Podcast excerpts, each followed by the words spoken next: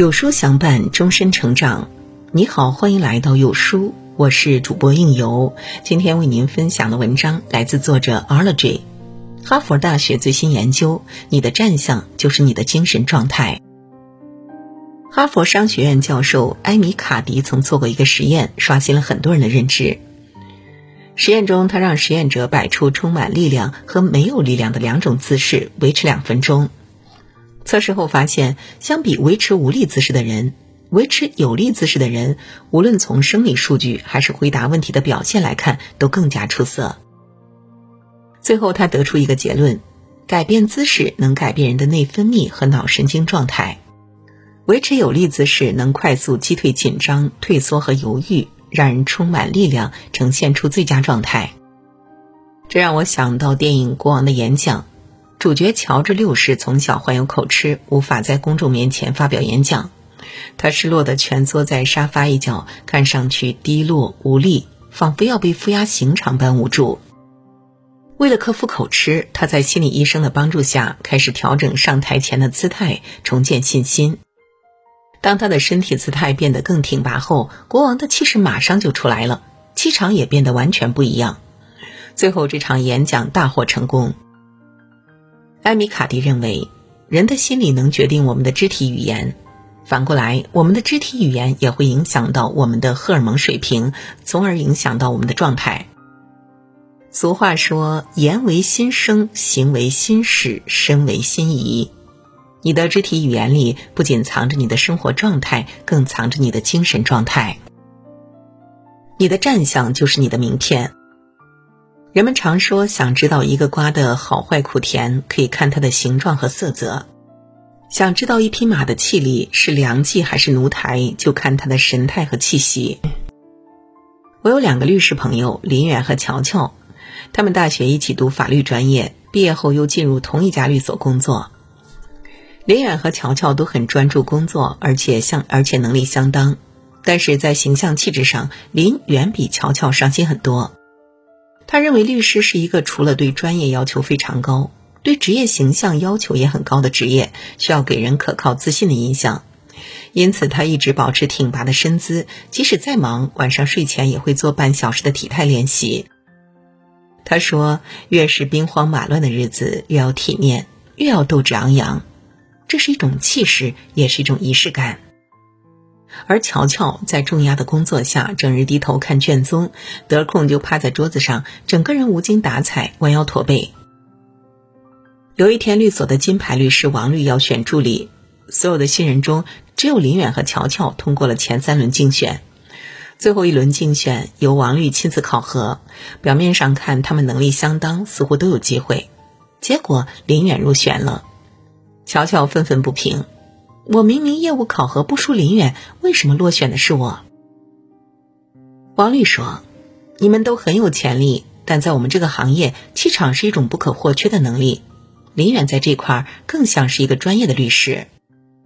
正所谓站姿看出才华气度，步态看见自我认知，表情里有近来心境，眉宇间有过往岁月。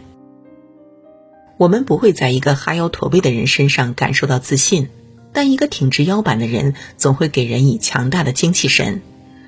就像作家木木贵子说的：“假如你养成挺胸抬头等乐观积极的习惯，你的整体形象将有大幅提升。站相好的人往往更自信，气场也更强大。千万别让你的站相拉低你的层次。好的体态能改善你的坏情绪。”美国旧金山州立大学教授艾瑞克认为。人的情绪是会受到日常生活中多方面因素的影响，包括体态和行走、坐卧的姿势。我们应该都有过这样的感受：当你走路时含胸驼背，你就会越走越累；当你挺胸抬头，你会觉得自己的精神状态变好了。好的站姿能帮你改善坏情绪，调整好心态。英国运动专家克莱尔戴尔在《身体智商》中说了一个故事。一天，亚历克斯要向客户提交他的团队准备已久的方案，结果一早他就收到坏消息：原计划三十分钟的提案，因为客户有其他安排，被缩减到了十分钟。这打破了亚历克斯准备已久的计划，他立马焦虑了起来，膝盖僵直，下颚紧缩，肩膀紧绷，连呼吸也变得急促。他在意识到自己紧张焦虑的情绪后，开始调整自己的状态，深吸一口气，肩膀往后一挺，直起了腰背。这时，神奇的感觉发生了，亚历克斯忽然觉得内心充满了力量，不管多糟糕的事情，他都有能力应对。于是他开始一步步思考解决问题的办法，安抚团队情绪，最终方案得以顺利通过。克莱尔戴尔曾说：“身体智商高的人能掌控身体，保持自律，继而掌控情绪；身体智商低的人则会被身体所累。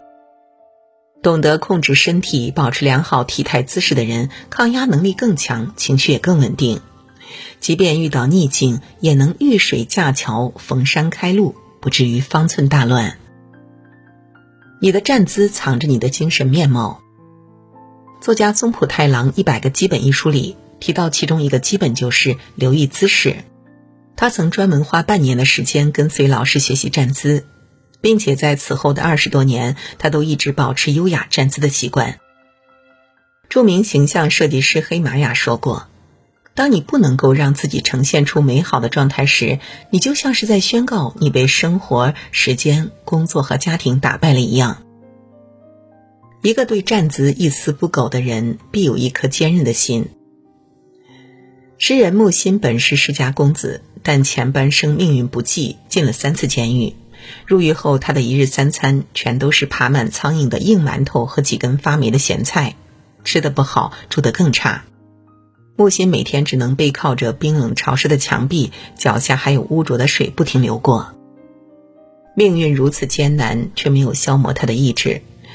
白天被逼着写认罪书，但到了晚上，他便在白纸上画黑色琴键，无声的弹奏莫扎特和肖邦。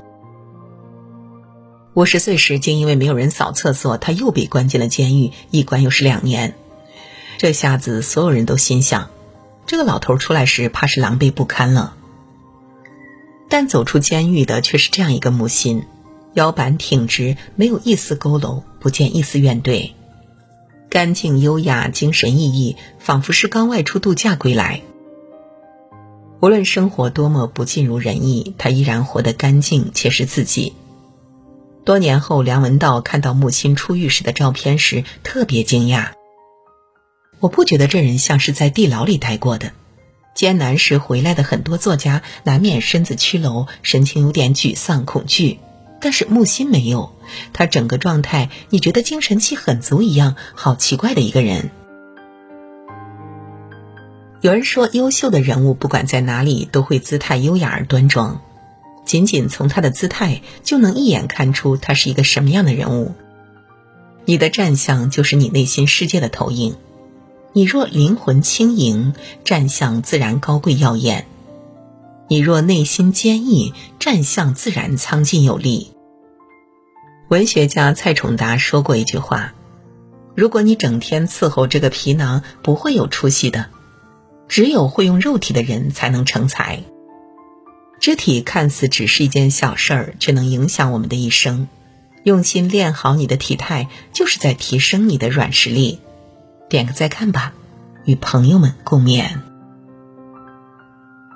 好了，今天的文章就跟大家分享到这儿了。如果你喜欢今天的文章，或者有自己的看法和见解，欢迎在文末留言区和有书君留言互动。想要每天及时收听到有书的暖心好文章，欢迎您在文末点亮再看。觉得有书的文章还不错的话，也欢迎分享到朋友圈，欢迎将有书公众号推荐给朋友们。这就是对有书君最大的支持，感谢您的收听，让我们在明天的同一时间不见不散喽。